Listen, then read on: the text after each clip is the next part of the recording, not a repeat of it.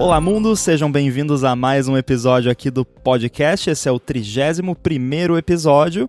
Comigo, Guilherme Rambo e, como sempre, Fernando Bom. Tudo beleza? Tudo certo. E como é que foi a conferência lá em Toronto? Pois é, voltei domingo. Uh, estamos gravando aí uma semana antes do release. Eu voltei no domingo, estava lá, passei quase a semana inteira em Toronto, dois dias de conferência. E o que eu posso dizer é que eu não sabia que eu estava com saudade de participar de uma conferência até estar lá, mas eu uhum. estava com bastante saudade, percebi porque foi muito legal. Legal. E o que, que, tem para contar de bom, né? Como é que foram as palestras? como é que foi a viagem? Conta mais aí. É engraçado que acho que todo mundo, acho que até a gente já falou sobre isso aqui, que quando vai numa conferência assim, as palestras são quase que um, um segundo plano, assim, uhum. não é o mais importante, né? Claro que é, é a galera vai lá para assistir, mas o famoso networking é muito uhum. mais bacana, pelo menos eu sinto isso. Por mais que eu seja uma pessoa totalmente digital e, e me considero bastante moderno e tudo mais, uhum. eu ainda tenho esse lance que eu só considero que eu conheço de fato uma pessoa quando eu conheço a pessoa pessoalmente, né? hum. né? Fisicamente. Chegasse a usar o esqueminha do iOS Beta de fazer o tapzinho e trocar os contatos já com a galera? Cheguei, ah, cheguei a usar. Eu usei isso. Eles até a conferência tinha um QR Code no crachá que você opcionalmente podia colocar para a galera pegar o seu uhum. cardzinho de contato mas tinha bastante gente com beta, obviamente, né? Sim. Era uma conferência de iOS Developer. E aí eu fiz com algumas pessoas lá o esquema de pegar o contato assim e foi bem divertido. Que massa. Mas a, o lance do networking para mim é, é fantástico, principalmente como eu já palestrei em várias conferências por aí, dessas de, de Apple e tal, eu conheço várias pessoas que também vão palestrar nessas conferências ou que uhum. vão só né, assistir e participar. E essas pessoas eu só vejo quando eu vou nessas conferências. Então, uhum. tipo, eu tenho pessoas que eu considero amigos e amigas que eu só encontro pessoalmente quando eu vou numa conferência. Uhum. Então é muito legal, né, reencontrar essas pessoas depois de três anos, porque a última conferência que eu fui tinha sido em uhum. 2020, né, ali pré-Covid, e aí foi a primeira vez depois, então depois de três anos eu reencontrei várias pessoas que estão aí nessa categoria de ami amigos de conferência. Uhum né, que eu só encontro nas conferências. É, eu sei, sei bem como que é essa, esse amigo de conferência. No meu caso era um pouco diferente, mas o resultado era o mesmo. na, na época que eu tinha banda e tal, eu ia nos, nos barzinhos de metal em Floripa e tinha aquela galerinha que era a galerinha dos, dos bares de metal. Que nunca encontro em outro lugar, mas não interessa o show que tava indo, tava lá a galerinha e dava para contar que sei lá, mesmo se eu fosse sozinho, ia estar ia tá esse grupinho de pessoas que eu conheço nos lugares lá. Mas.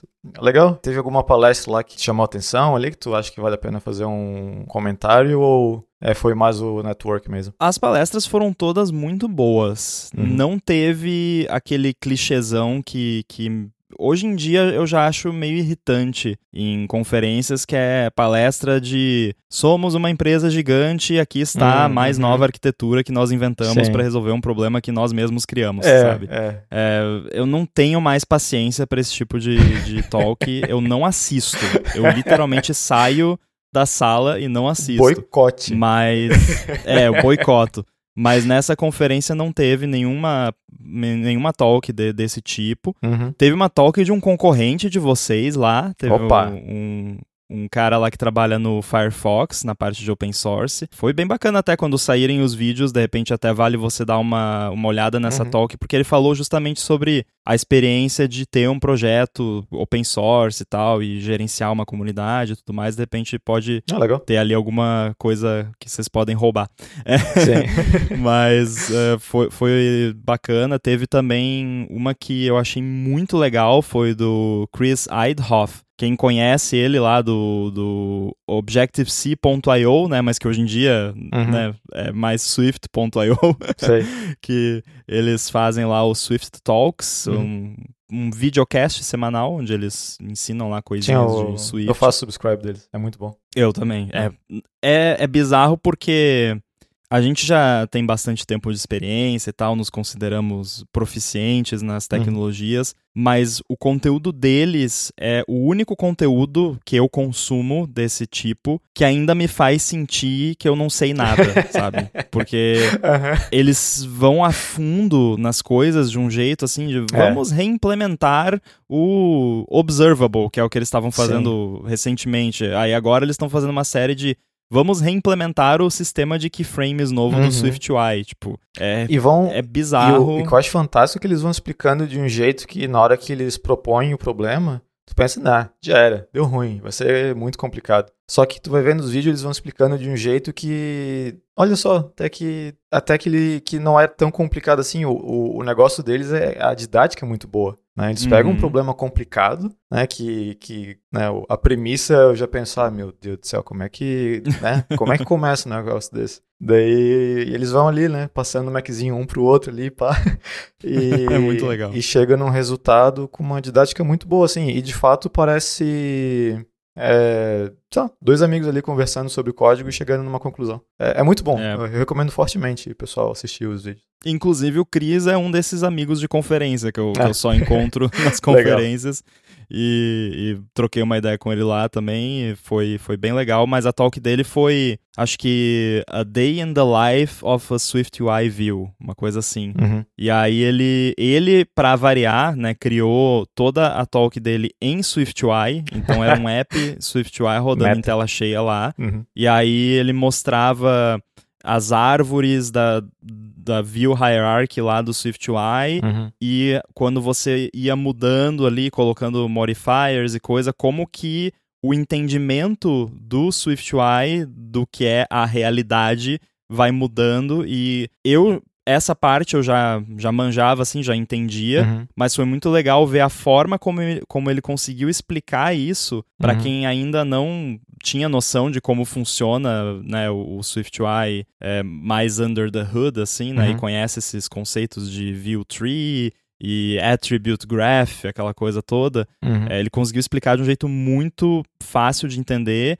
e bem naquele esquema de Swift Talks, assim, de começar com uma view estática e aí vai, adiciona um modifier, daí coloca um state e vai mudando e vai mostrando ali de uma forma bem ilustrativa uhum. como que a coisa funciona. E aí, como era um app, né? Ele tinha lá uns esqueminhas que ele conseguia fazer highlight dos nodes da, da tree lá para ir movendo as coisas e mostrando o, fluxo de onde, de onde para onde fantástico. Achei Legal. sensacional. A talk dele foi uma das que me chamou a atenção. Tu sabe dizer se tá available pro pessoal dar uma olhada nesses vídeos ou ainda não? Eu acho, pelo que eu ouvi falar, que o acesso ao conteúdo da conferência vai ser pago. Uhum. Então, assim como você, né, quem foi lá pagou para ir lá assistir, quem quiser assistir os vídeos vai pagar ali, obviamente, um valor muito menor para uhum. poder ter acesso aos vídeos. Eu não sei detalhes ainda de quando, qual vai ser o valor, uhum. mas quando a gente souber, eu coloco aqui. O, me, o vídeo da minha talk especificamente, como é, eles dão total controle para os palestrantes, né? Uhum. Eu posso distribuir o vídeo da minha talk de graça se eu quiser e provavelmente eu vou fazer isso. Então, uhum. o vídeo da minha talk já meio que garanto aqui que eu vou distribuir para o pessoal de, de graça mas uh, o das outras talks aí, a princípio, vai ser pago. Inclusive, é uma coisa que eu acho que mais conferências podiam fazer. Uhum. Né? Parece meio chato, tipo, pô, mas todo mundo só bota o vídeo no YouTube e tal, mas, né, custou caro fazer sim, a conferência sim. e, e, né, a galera que foi lá pagou pra ir lá e tal, então eu acho justo cobrar ali, nem que seja um valor simbólico para o pessoal acessar o conteúdo depois. É, sem contar que tem todo o trabalho de editar os vídeos, ter, ter a garantia Sim. que os vídeos estão funcionando, arrumar problema de áudio, isso e aquilo. Então tem, tem trabalho investido ali, né? Então. Com certeza. Não, eu certamente não acho nem um pouco errado cobrar. Então. E, e, é legal que, se for mesmo esse esquema que tu comentou de, ah, o palestrante escolhe, é mais bacana ainda, né? Dá, dá, um, Sim. dá um controle legal aí para quem tá dando a palestra se, se tem essa, essa vontade de distribuir ou não. Legal. Boa.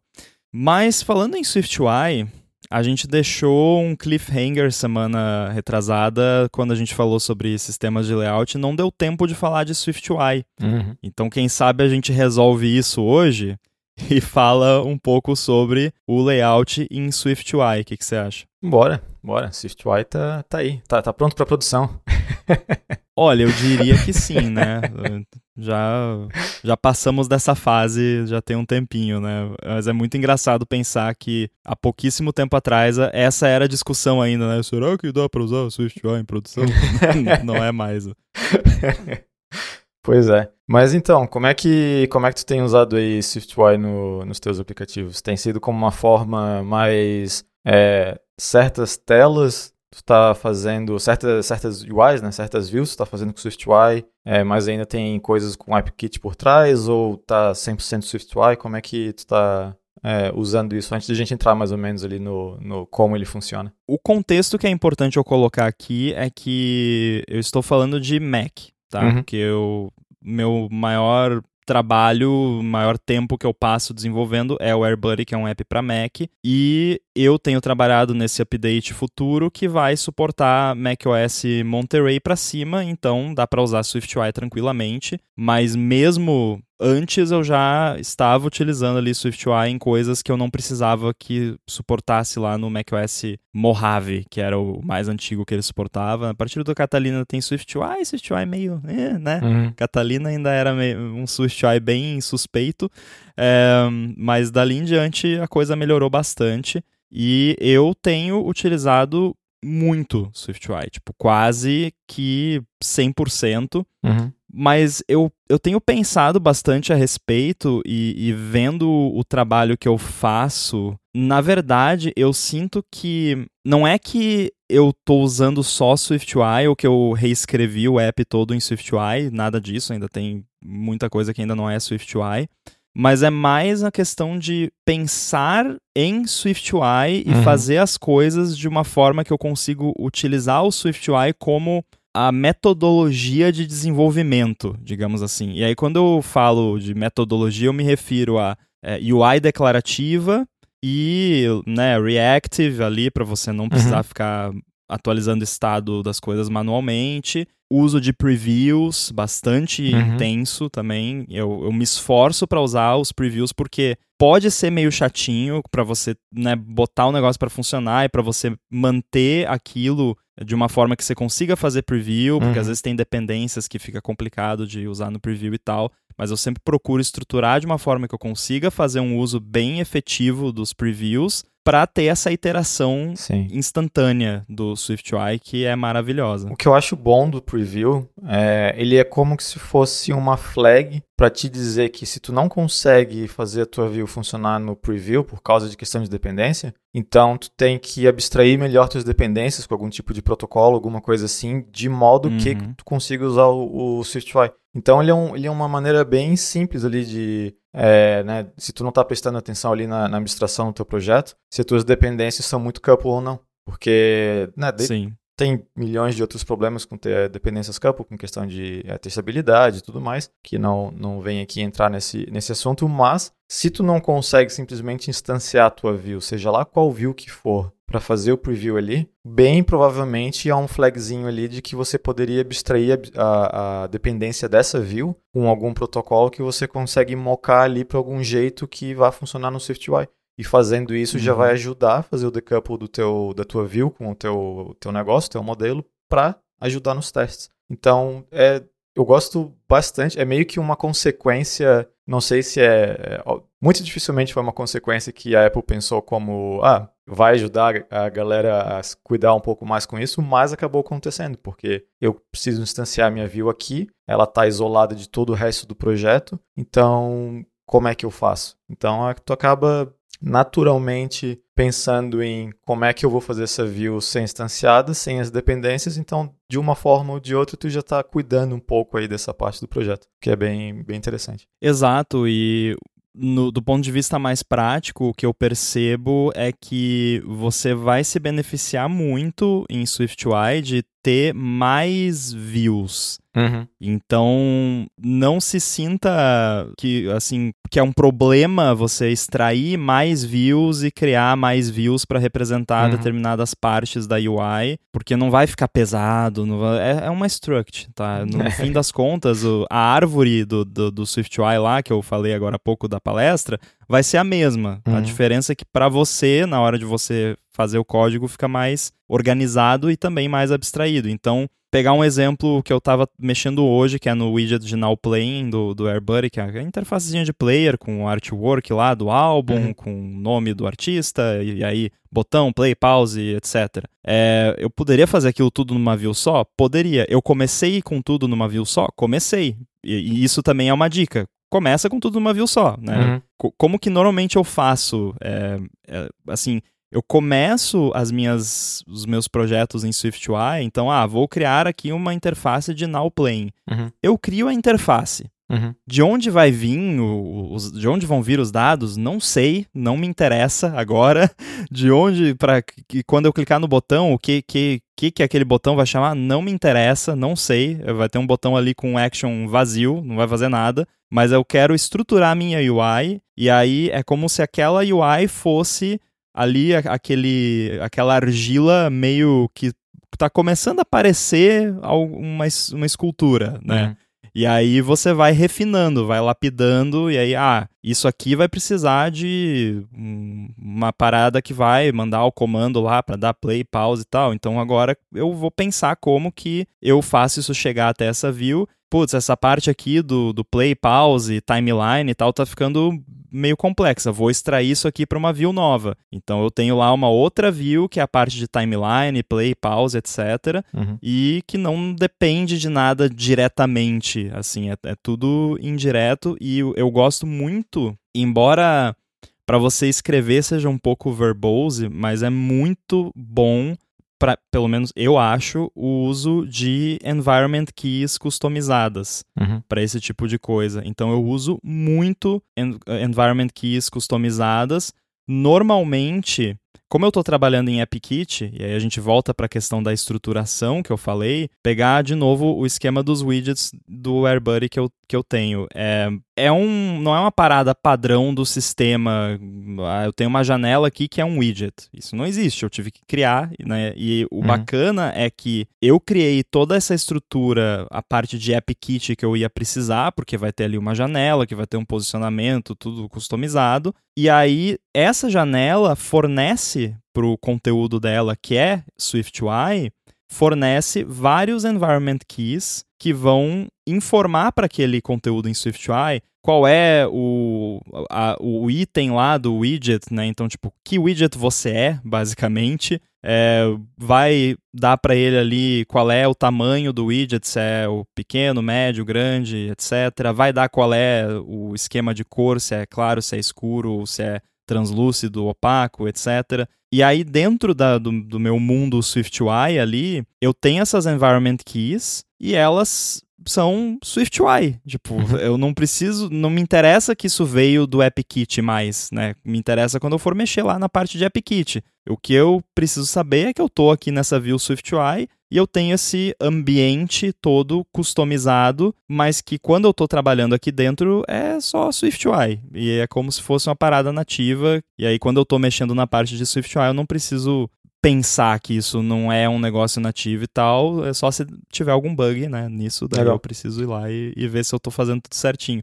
Mas nessa parte de environment uh, keys também, você pode usar não só para passar pequenos pedacinhos de informação, mas você pode usar também para injetar dependências. Uhum. Né? O famoso dependency injection que a gente vive falando que não precisa de library para fazer e tudo mais. Então você pode fazer isso. Eu tenho no, nesse esquema do widget de Now Playing, eu tenho um environment object lá. Não, desculpa, um environment key, não é environment object Sim. Eu tenho um environment key, que é um, se eu não me engano, é um protocolo, que é tipo now playing actions. E aí tem lá tudo, play, pause, e aí no preview eu injeto lá um, um mock, basicamente, que você manda os comandos lá e ele não faz nada ou só simula. E no runtime de verdade, eu injeto uma parada lá no environment que é de fato o que vai fazer as ações lá do widget. E uhum. aí, com relação a o controle propriamente dito do, do, do, conteúdo, aí eu uso um environment object mesmo que é mais local à implementação da view do widget, porque se eu fosse injetar isso lá de cima, esse environment object ia passar por muito uhum. muita hierarquia ia invalidar a view, a torto e a direito e ia ficar horrível. Ia chegar lá cansado já.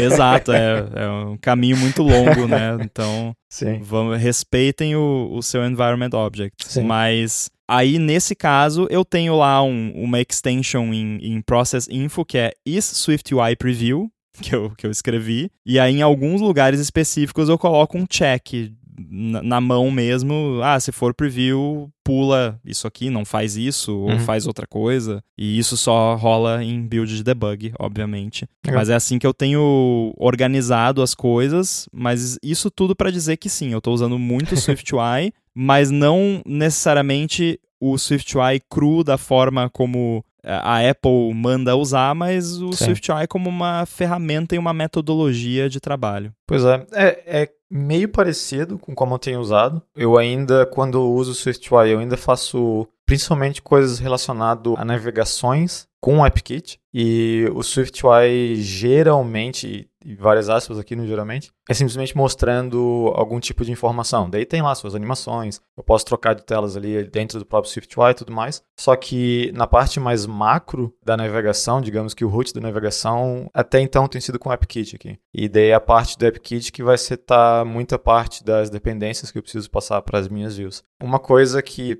tenho feito bastante também, e eu ainda estou meio que achando o bom senso ali de como, como parar quando, quando mudar a estratégia, mas eu realmente gosto de fazer trucks diferentes, views diferentes para coisas bem simples. Vai ter um CTA, é uma view diferente. Vai ter Saloque, é uma view diferente. Vai ter um texto que se comporta de um jeitinho um pouquinho diferente, é uma view diferente. Só que 90% dessas views não são necessariamente reutilizáveis. São só views ali que existem para suportar aquela UI. Uhum. Então eu acabo criando tudo no mesmo arquivo mesmo. Né, no mesmo Swift file ali. E Sim. tem funcionado muito bem. É, eu geralmente eu tinha muita.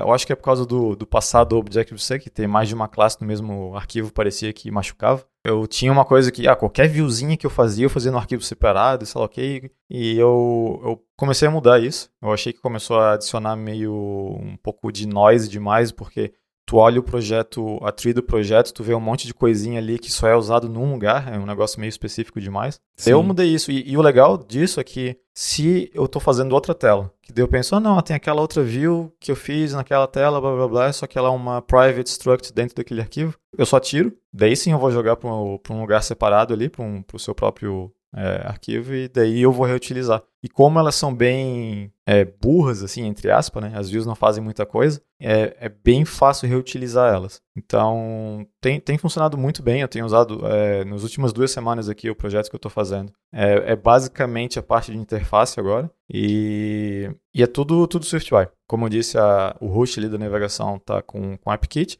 É, essa parte que vai lidar ali com que dependências eu tenho que passar para as views. Todas as dependências são protocolos, então no meu, no meu é, no meu preview, eu simplesmente crio um mock do protocolo com qualquer tipo de, de dados fake ali que eu quero mostrar no preview, o que é bem legal. E, e tem uma coisa que tem um botãozinho ali, que isso eu descobri faz, acho que sei lá, umas três, quatro semanas. É, e já vou admitir que é culpa minha, porque eu acho que isso aí estava num vídeo da WWDC do ano passado. Mas enfim, tem um botãozinho ali que tu simplesmente consegue ver duas formas diferentes da UI, como sendo a, o Dark Mode e o Light Mode. É Sim. tão bom, porque antes eu sempre criava dois previews. né? Eu criava, eu pegava o environment ali do, é, do estado da UI, para ver qual que era o color scheme lá, eu não lembro o nome. E daí eu fazia dois. E eu tava tentando fazer isso, uma hora e não tava funcionando direito, tava dando uns pau meio estranho lá. Eu, ah, que, que coisa. O que, que esse botão aqui faz? Puf!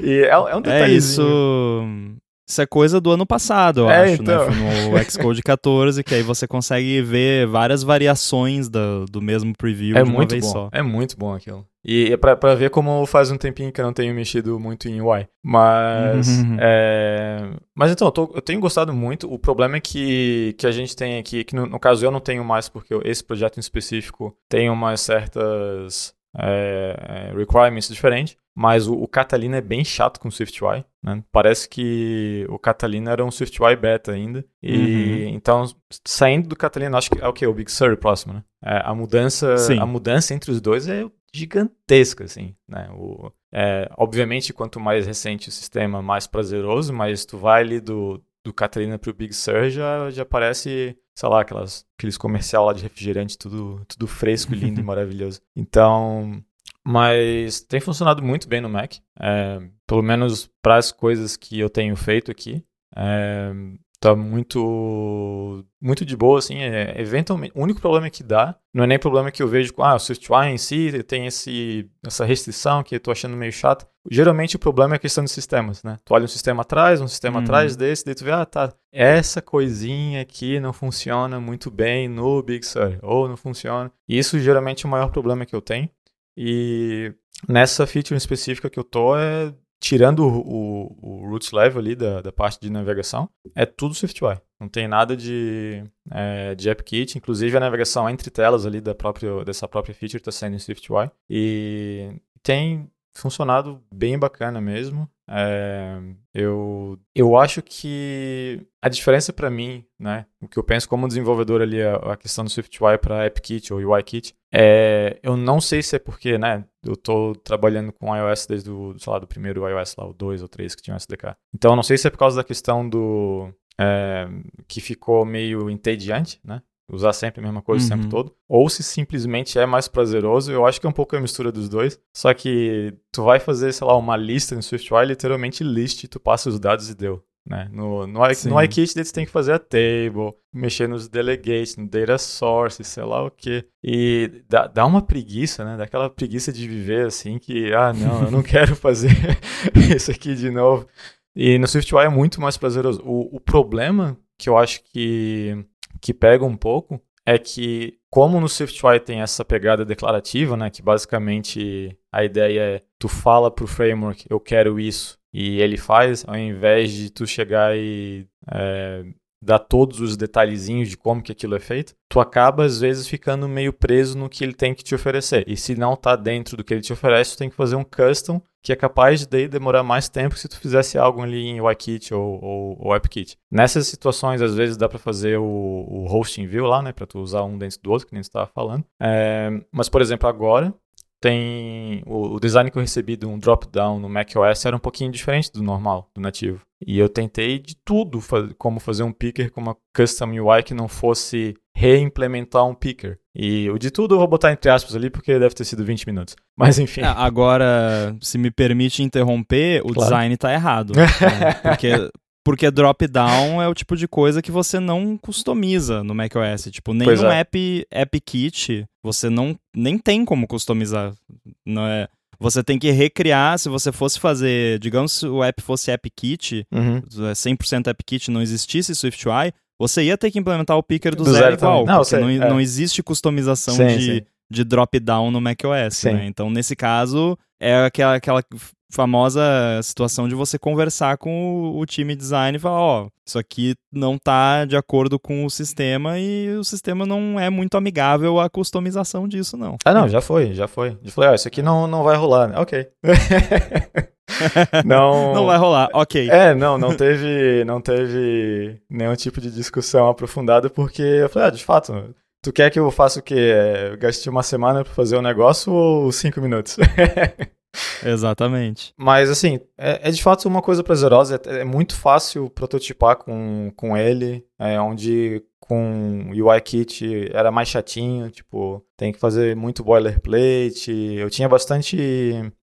É, eu, não, sei o nome daquele negócio, mas basicamente tu cria um, é, um code completion ali no Xcode que tu escreve, sei lá, cinco letras e ele faz um, um completion para você. É, snippet. Snippets, isso. É, eu tinha vários snippets ali para criar table views, basicamente. Né? Porque... Eu tenho snippet para criar environment key. Massa. Este episódio do Olá Mundo é patrocinado pela ExpressVPN. A ExpressVPN oferece duas grandes vantagens que são uma conexão segura para você navegar e a possibilidade de você usar a internet como se você estivesse em qualquer país do mundo. A questão da privacidade todo mundo já sabe. Quando você se conecta especialmente a um Wi-Fi público, não é nada impossível alguém se enfiar ali no meio da sua conexão e colocar os seus dados em risco. Com a ExpressVPN, você protege a sua conexão e você passa a usar o seu dispositivo, seja computador, celular, tablet ou até mesmo uma TV, com absolutamente tudo criptografado e como se você estivesse numa espécie de modo anônimo permanente. Isso quer dizer que ninguém consegue rastrear a sua atividade nem olhar para os dados trafegados. Já a parte de você poder se conectar como se você estivesse em qualquer lugar do mundo é ótima porque você pode acessar o catálogo da Netflix, por exemplo, como se você estivesse nos Estados Unidos, que é diferente do catálogo que ela disponibiliza aqui no Brasil e a mesma coisa vale para outros serviços de streaming, não só de vídeo, como de música também. E o contrário também funciona. Então, se você estiver fora do Brasil e quiser acessar algum conteúdo do YouTube, por exemplo, que só está liberado para o Brasil, com o ExpressVPN você vai lá na lista de uns 100 países que ela oferece, seleciona Brasil, ativa e pronto, dá para ver o vídeo. Uma preocupação que muita gente tem com VPN é como isso afeta a velocidade da conexão, e isso é uma coisa com a qual a ExpressVPN também se preocupa.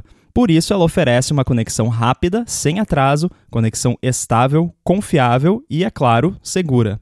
Então, para você conhecer mais sobre a ExpressVPN, faz o seguinte: acessa expressvpn.com/olamundo e com esse link você vai ganhar três meses grátis na assinatura do plano anual. Você tem 30 dias para testar também e ainda por cima, assinando por meio desse link, você ajuda aqui o podcast. Então acessa lá expressvpn.com barra Olamundo, garante os seus três meses de graça na assinatura do plano anual e começa a navegar pela internet de forma segura, sem ninguém bisbilhotando o que você faz. O link também vai estar aí nas notas do episódio. Muito obrigado ao ExpressVPN pelo patrocínio desse episódio do Olamundo e pelo apoio a toda a Gigahertz. Mas é, é eu certamente vai ter aquela pergunta lá, então é, acho que já dá pra gente responder, né? Meio o negócio Minority Report. Se for para começar a aprender, né? Vamos considerar iOS, então. O iKit ou SwiftUI? Eu tenho recomendado o SwiftUI já tem algum tempo. Uhum. E eu explico por quê. É... Aí também é, eu, eu, eu sempre tento, eu juro que eu tento, mas eu não consigo não falar depende. Porque. é o que eu ia falar. É, mas nesse caso, na verdade, nem depende, porque a resposta, pelo menos para mim, vai ser sempre SwiftUI é. nesse caso. Uhum. Porém, eu aí o, a observação que eu ia fazer depende um pouco do, do seu objetivo, né? Porque se você está querendo aprender para criar apps e, e, de repente fazer um app, lançar lá uhum. na loja você mesmo e tal, whatever o que você vai aprender, aprende uhum. o que você quiser, uhum. aprende o que você achar legal e, e pronto. É, se você quer aprender para se tornar um profissional, uma profissional, trabalhar no mercado e tal, vou, eu também recomendo SwiftUI, com o porém que provavelmente você vai ter que aprender, né, assumindo aqui iOS e o iKit, uhum. né, pelo menos até certo ponto. Uhum. Então, mas por que que eu recomendo o SwiftUI? Mesmo que, digamos, você vai trabalhar numa empresa lá que não usa nada de SwiftUI, só usa o iKit. Uma coisa muito importante quando você está aprendendo é motivação. Uhum. E eu acredito que SwiftUI mantém o estudante mais motivado, principalmente no começo. Ah, com certeza. Porque uhum. é o, o, feedback, né, a, é. a, a, dopamina ali vem muito mais rápido uhum com SwiftUI. Então, SwiftUI bate mais rápido, né? então eu recomendo começar Sim. com SwiftUI, que não que seja mais fácil necessariamente, mas é na prática, uhum. principalmente no começo, mas também porque tem esse feedback mais imediato, você vai se manter motivado por mais tempo mais fácil. Faz bastante sentido. Sim. É, eu, eu geralmente, as, as vezes que me perguntaram isso, é, não foram muitas, mas que vieram direto para mim perguntar esse, esse, tipo de coisa. Eu geralmente falo os dois. É, começa pelo que tu achar mais divertido. E Sim. Porque, sei lá, às vezes vai que tem, tem algum maluco aí que vê, sei lá, storyboard e acha bom de usar.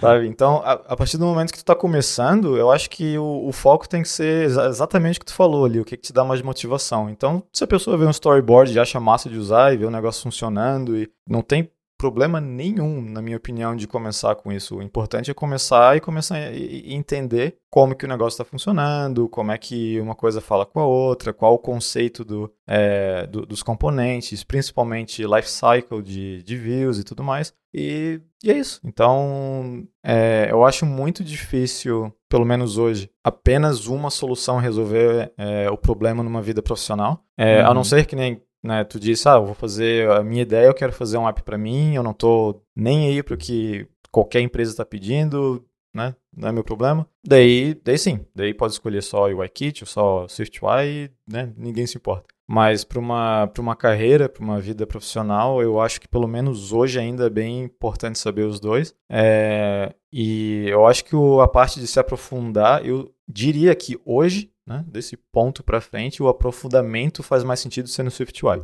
O iKit eu acho que seria legal dar aquela pincelada, ver como é que funciona, porque vai ser muito difícil ver um projeto hoje que não tem, né? É, não está usando o iKit, não tá, não tem um tipo de é, uma, uma simbiose ali entre os dois sistemas, né?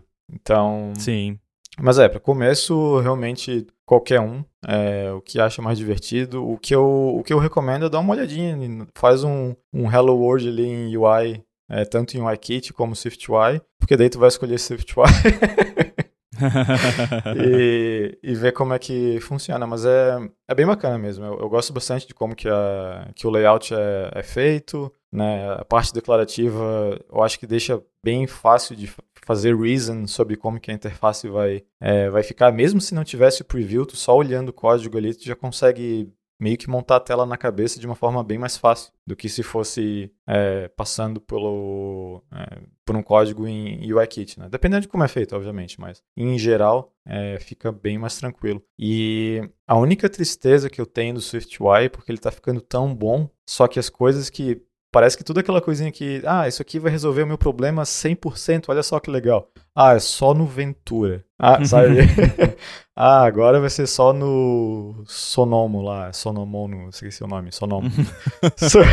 o, o Pickles em conserva. É, então, esse, esse é o problema, né? Ele tá ficando muito legal, só que tem vários detalhezinhos, às vezes, que é só um modifier que a Apple botou novo que resolve tudo que tu tem para resolver, só que é só daí no iOS 16 ou só no iOS 17. É, isso é acaba sendo um pouquinho chato, mas faz parte. O iKit também tinha muito disso. É, ainda tem, só que eu acho que diminuiu um pouco. Mas é, eu acho que a gente só tem aquela memória seletiva, né? A gente esquece das coisas. Uhum. Mas era extremamente normal também o iKit ter alguma coisinha de, ah, não, olha só, tem essa propriedade na Table View que, ou Scroll View que só funciona no iOS 7 agora, sei lá. Então, o problema é o mesmo.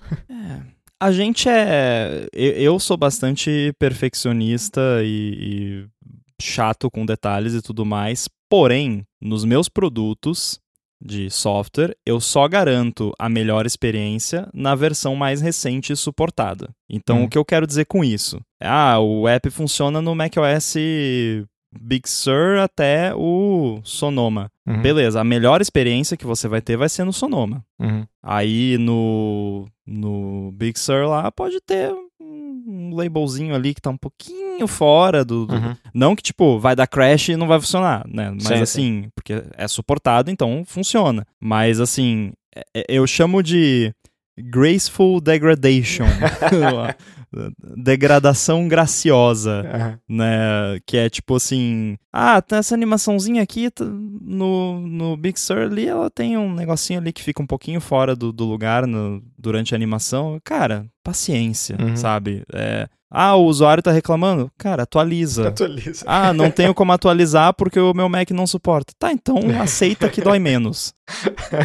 Não, é, tem. É, né, porque o, o tempo que tu vai tomar para suportar todos os sistemas vai encarecer o custo do produto também, né? E menos pessoas uhum. vão poder comprar o produto. Então, eu, né, nessa, nessa questão de, de um pouquinho diferente, dependendo do sistema, é, se o negócio é meu, se o produto é meu, eu, eu para mim faz todo, todo sentido, porque né, ainda mais no teu caso, tu é uma pessoa só. Tu vai ter que suportar cinco, seis sistemas diferentes, ter que testar. Imagina o tempo para testar, sei lá, uma label que tu mudou, sei lá o que, em várias máquinas Cara, a matriz, É... é o, o, no caso do AirBuddy, especificamente, a, a matriz de, de combinações é, é ridícula, uhum. porque tem todos os hardwares suportados, todas as versões de Mac suportadas e todos os idiomas suportados. Pois é. E aí, quando eu falo todos, são todos os dois, inglês e português. Por que, que são só dois? Porque não dá. É. Como é que eu vou testar? Pois é. Eu, eu, sou só eu, sozinho, vou testar tudo, daí ainda vai ter que ter o app em chinês, japonês. É. Não dá, sabe? Não tem como. Eu entendo. E aí eu é, sempre volta aquele momento que você tem que ser o, o empresário capitalista escroto. Né?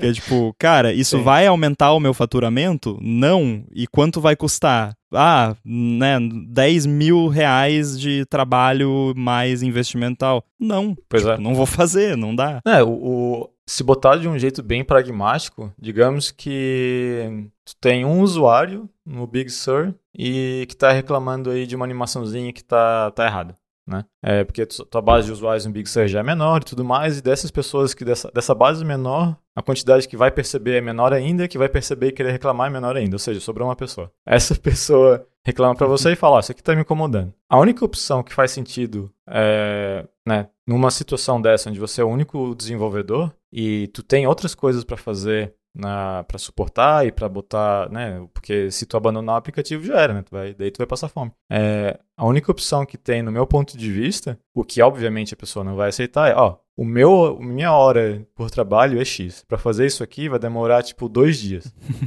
né? As pessoas reclamam para pagar, sei lá, 10 dólares no app. Imagina pagar aí, sei lá, 5 mil reais, ou seja lá o que for, sabe? É, não, não dá, não, a matemática não bate. Então, tipo. Eu, é, você tem que ser racional nessas é. horas. É. E, e, isso que é. De, eu demorei muito pra, pra ter a capacidade de ser totalmente racional, porque eu fico chateado, sim, né? Sim. Porque eu queria que o app fosse absu absolutamente perfeito em todas as versões uhum. suportadas e tudo mais. Mas chega uma hora que você começa a fazer a conta e sim. você precisa ser racional, né?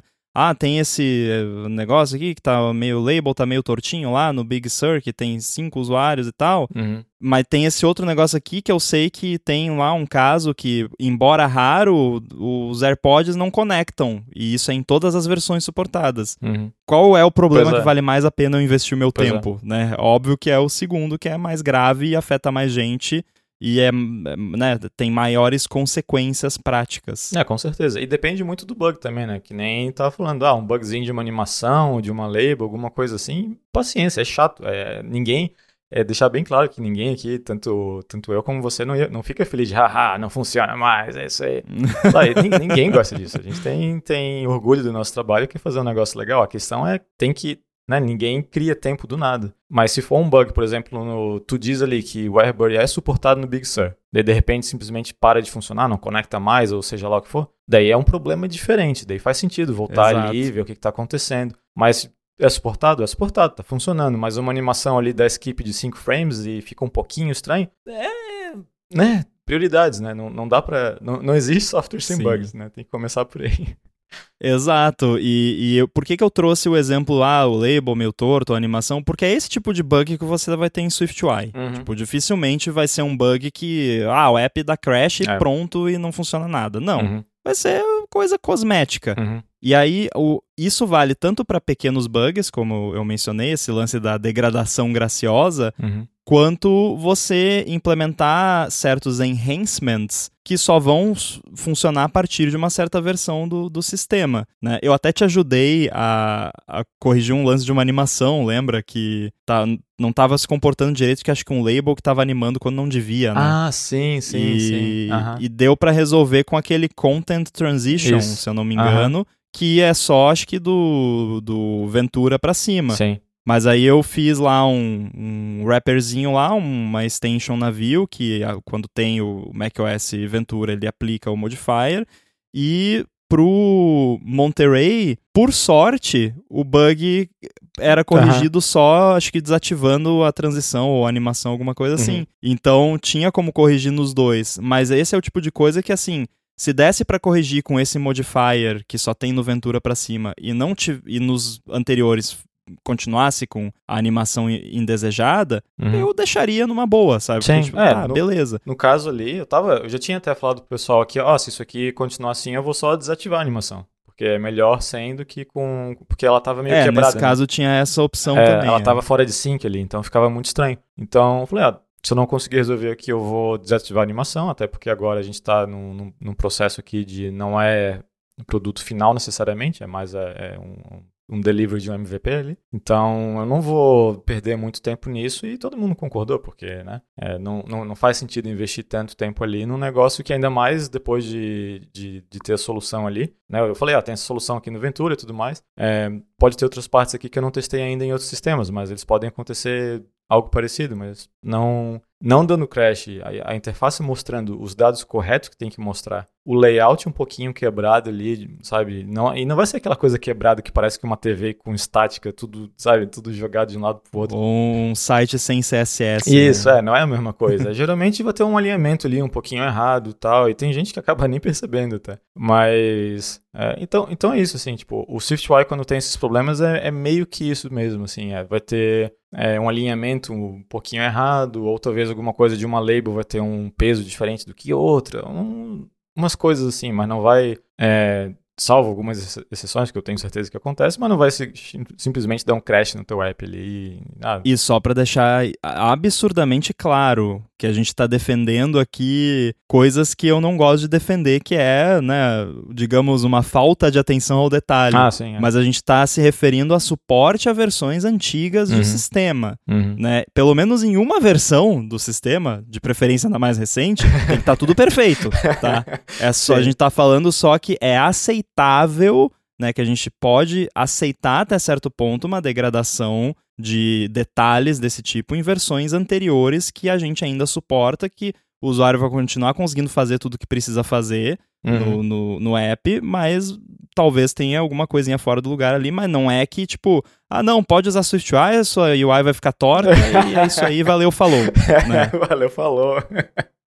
é, não, com certeza. Não. É, bom, bom ponto, né? Com, é, a gente já falou aqui várias vezes que né, nós dois somos bem detalhistas com questões de UI, gosta de fazer um negocinho bem feito, mas o ponto é realmente esse, né? Suportar versões antigas, às vezes tu tem que dar o braço a torcer um pouquinho ali, engolir uns sapos e falar que não, tudo bem, vai, vai ficar um pouquinho errado aqui. E para dar, um, dar um exemplo bem bom, eu, eu não sei né, quanto, quanto, é, quanto dinheiro tu tem na tua conta, Rambo, mas eu acho que a Apple tem um pouco mais dinheiro do que você, né? Provavelmente. eu, eu espero que sim. é, e mesmo a Apple tendo esse dinheiro infinito que ela tem, isso acontece. Né? Tu vê, uhum. é, e eu sei disso de, de first hand, de falar com uma pessoa da, da própria Apple quando é, tinha uma coisa que eu estava trabalhando, não vou dar muitos detalhes aqui, mas tinha um bug no iOS 14 e no 15 estava resolvido.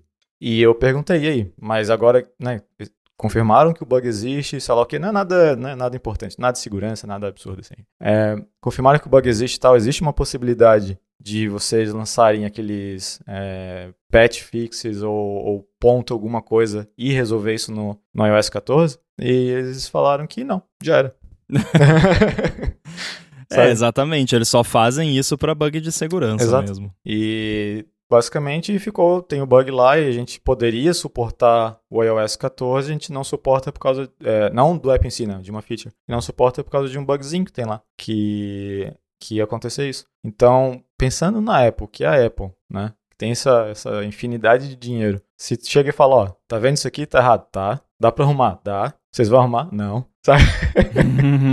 então, cobrar isso de dev indie para sistemas antigos é, é, é, complicado, assim, né? Tem, e, e, e, o mais sur, e o mais surpreendente disso tudo é que eu diria que 90% das vezes que eu vi isso acontecendo, vai lá, vai lá o dev ainda arruma, porque é um projeto de paixão, de, né, de, de, de como tu falou de prestar atenção em detalhes e tudo mais. Só que muitas vezes fazer esse, esse fix, financeiramente falando, não é, não é muito inteligente, né? Não é, não é a melhor é. coisa que poderia ser feita. É mais porque a pessoa realmente tem essa questão do orgulho, que quer do, do trabalho, que quer fazer um negócio bem feito, e, e vai indo lá e acaba, no fim das contas, perdendo dinheiro. Né, para fazer isso. Então é esse balanço aí que, que é bem, no meu ponto de vista, é um balanço que é bem importante de levar em consideração para não acabar trabalhando de graça né? Porque ninguém, ninguém gosta de trabalhar de graça, até onde eu sei. Só o relógio que trabalha de graça, né? Dizem os populares. Nem isso, né? Se tu tirar a bateria, já era. Nossa, é verdade, né? Mas aí pelo menos ele tá certo duas vezes por dia. Desde que não seja digital, né? Bom, com isso, eu acho que podemos encerrar esse episódio. É melhor. Acho que a gente trouxe aqui várias experiências e sugestões de como vocês podem se relacionar com o SwiftUI, né? uhum. né? não só aplicar, mas uh, como pensar a respeito dessa tecnologia e até dicas de carreira, né? Pra... O que, que eu aprendo primeiro? É, tem alguma palavra final, Boom? É só o que eu queria falar, é só que eu tô feliz que a Apple fez o SwiftUI porque eu não aguentava mais fazer Table View. É só isso. Ah, eu eu te apoio porque eu não aguentava mais storyboard, não aguentava mais escrever tanto o AppKit na mão, porque o que mais me incomodava era é, é auto layout, sabe? Porque por mais que seja, né, a gente falou no, no, último episódio que é bom, funciona e tal, é, mas a, a sintaxe é muito chata Bem e mesmo verboso. com snippet é, é chato. Mas uhum. então eu fico muito feliz que, que estamos caminhando aí com o SwiftUI e cada vez mais podendo adotar na prática. Mas é isso então. Quem quiser falar com você, Boom, como é que faz? Tô lá no mastodon.online, sou arroba boom, B-U-N-N. Perfeito, e eu sou a Roma Side no mastodon.social. Lembrando que quem quiser mandar perguntas, sugestões, feedback no geral, tem o link aí no finalzinho das notas do episódio, ou então entra lá gigahertz.fm barra feedback. A gente volta em breve. Valeu. Abraço.